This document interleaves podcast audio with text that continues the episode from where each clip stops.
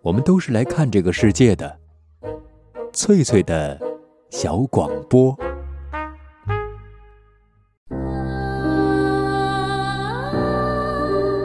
大家好，欢迎收听翠翠的小广播，我是翠翠。本期节目，我们继续欣赏英国作家劳伦斯的长篇小说《查泰莱夫人的情人》。今天播出第四十五章。康妮沉默地思考了一会儿。你生存的意义是什么？他问梅勒斯。我可以肯定的告诉你，那是看不见的。我不相信这个世界，我不相信什么金钱和上进，我不相信我们的文明会有未来。如果人类真的想有未来的话，那现在就得有个翻天覆地的改变。那真正的未来是什么样子呢？上帝才知道。我的内心能够体会到一些那些东西和无尽的愤怒纠缠在一起，但确切是什么样子，我也不知道。要我告诉你吗？康妮看着他的脸说：“要我告诉你那个你有而别人没有的东西是什么吗？要我告诉你那个你创造未来的东西是什么吗？”说吧，梅勒斯回答道：“那是你敢于温情的勇气。当你把手放到我的屁股上时，说这是美丽的屁股蛋儿，就是这个东西。”梅勒斯苦笑着说：“这个啊。”然后他静静的思考了一会儿。“是的，”他说，“你说的没错，就是这个，一直是这个。”我和男人的关系也是这样的，必须毫无隔阂，完全接触。我得在肉体上感觉到他们，表现出一些柔情，即使在我训诫他们的时候。这是一个醒悟的问题，就像佛祖说的。可是，就连佛祖本身也都在回避肉体的醒悟，拒绝自然的肉体温情。可这却是最善的，它让男人和男人之间建立起一种男子汉式的关系，它让男人成为真正的男子汉，而不是成为一只猿猴。是，那就是温情，就是性的醒悟。性爱其实只是一种最亲密的接触，是所有接触中最彻底的接触，它却是我们最恐惧的接触。我们半梦半醒一样活着，我们得完全清醒的活着。尤其是英国人，必须要有用温情接触起来的勇气，这是我们迫切要做的事情。康妮看着他，那你为什么害怕我呢？梅勒斯看着他好一会儿，才回答说：“其实那是因为你的地位和你的金钱，那是你在的世界。难道我没有柔情的勇气吗？”康妮热切地问道：“有，若隐若现，就像我的一样。但是，难道你就真的不能相信我们之间存在这种温情的勇气吗？”康妮焦急地注视着他，他看见他的脸色温柔下来，那种拒人千里之外的神色渐渐被融化了。也许吧，梅勒斯说。两个人都无话可说了。我想你抱抱我，我想你告诉我说你很高兴我们有了孩子。他的样子如此动人心魄，又是那样的热情四射，满载着渴望，播撒在梅勒斯心中，生长出片片柔情。我想我们可以去我的房间，梅勒斯说，尽管这又会是遭人毁谤的好材料。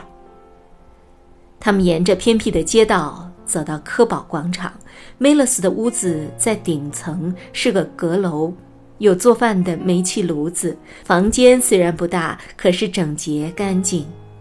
康妮把自己的衣服脱了，叫梅勒斯也脱掉。怀孕初期的身体如此光泽温润、美丽动人。目前我不该碰你，其实，梅勒斯说。别这么说，康妮说，爱我吧，来爱我吧。说你要和我在一起，说你要和我在一起，告诉我不会让我离开，不管是回到外面的世界，还是别人的身边。他紧紧地靠着梅勒斯清瘦修长的身体，这是他在这个世界上唯一的栖身之处。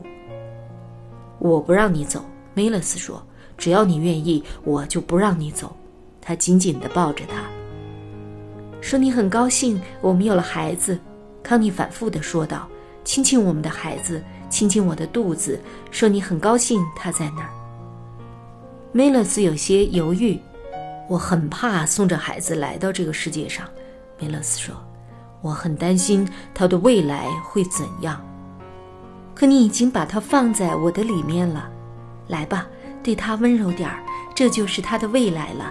亲亲他吧。梅勒斯浑身颤抖着，因为康妮说的是对的，对他温柔点儿，这就是他的未来。这一瞬间，他感受到了自己对这女人的爱何等纯粹。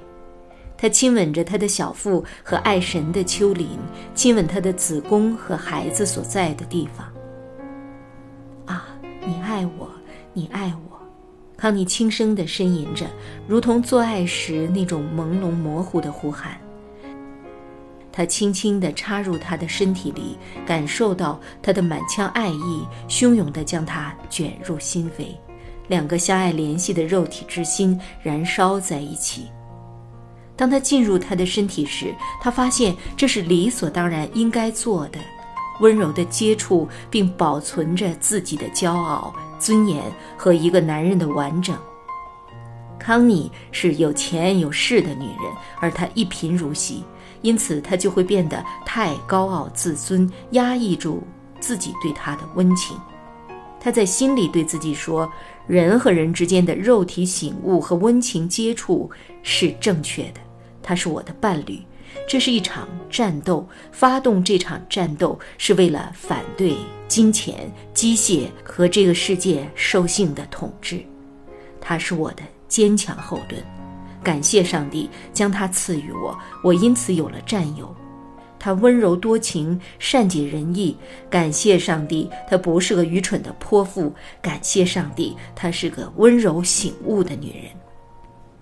当他的精液喷洒在他身体里的时候，在这种高于原始繁殖行为的抽动中，他的灵魂也站在了高处。现在，康妮已经下定决心要和他永远在一起，永不分离。不过，在一起的方法还得好好谋划。你恨波沙库茨吗？康妮问道。别跟我提他。不，你得让我说他。毕竟你喜欢过他，而且还和他像和我一样这么亲密过，所以你得告诉我，你们之前这么亲密，现在又这么仇恨，这是不是有点可怕？到底是什么原因让你们走到这步田地呢？我不知道，他的意志好像时时刻刻都在和我唱反调一样，他那狰狞的女性意志真是放纵泛滥。这种意志到最后会发展成残酷的暴虐，啊！他总是拿他的女性意志来和我作对，就像是在朝我脸上泼硫酸。可直到现在，他都没想过要放过你，是因为他还爱你的缘故吗？不不，他不放过我，只是因为他心中的仇恨未消，非要报复我才行。可他一定爱过你，嗯。可能有过吧，他是被我吸引了。我想现在他肯定对这个也耿耿于怀。他有时爱我，然后便会用折磨补回去。他最大的欲望就是报复和折磨我，这是无法改变的。从一开始，他的意志就是和我作对的。也许那是因为他觉得你不够爱他，这么做只是想获得你的爱。天哪，哪儿有这样的逻辑？但是你并没有真的爱过他吧？这就是你给他的苦头。我也没办法。开始的时候我是想去爱他的，可他总是让我碰一鼻子灰。算了，不说这个了。这叫命中注定，他就是我的灾星。就拿这次来说吧，如果我法律允许，我真想把他给崩了，就像对黄鼠狼开枪一样。他就是一头披着人皮的野兽，我要是能够一枪把他给解决了，该多好，就不会有这些倒霉事儿了。这事儿真该被允许。如果一个女人被自己的意志根深蒂固的统治，并且这意志和一切作对的话，那真是太恐怖了，着实应该被一枪崩了。男人呢？当男人也这样的时候，不也应该被崩了吗？是的，他们一起完蛋。不过我得摆脱他，否则他会没完没了的追着我。我早想跟你说，只要有可能，我就离婚。所以我们得加倍小心。你和我在一起，要是被别人发现的话，如果被他发现到我们的话，事情就会很麻烦。康妮沉思着：“那我们不能在一起了吗？”他说：“大约六个月左右不能。不过我离婚的事情九月份应该可以结束。这样的话，明年三月就可以了。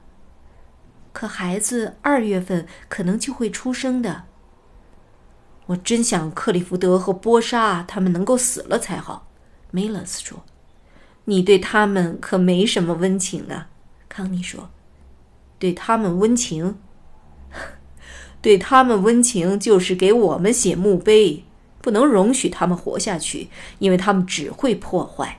他们肉体里的灵魂丑陋不堪，死亡对他们来说已经算是很好的待遇了。”人们真应该允许我去宰了他们才对，可你不会那么做的。我会的，宰他们比杀黄鼠狼要自然多了。黄鼠狼好歹还有一份属于自己的孤独的美，可他们到处都是。看着吧，我会宰了他们的。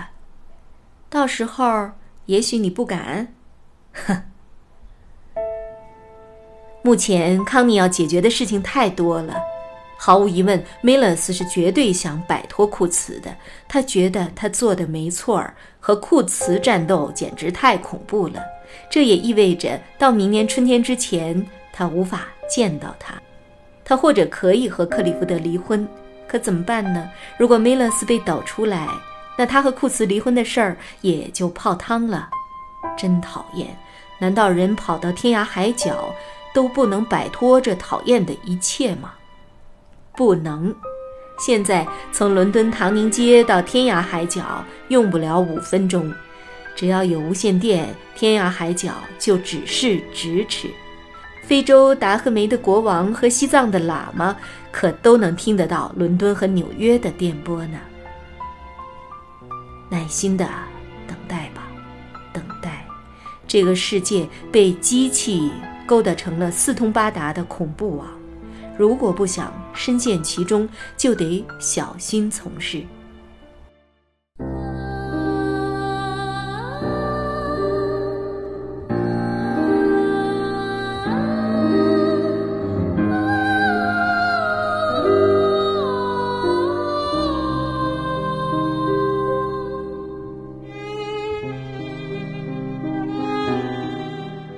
上播出的是长篇小说《查泰莱夫人的情人》第四十五章，作者劳伦斯，翻译雍木贝勒。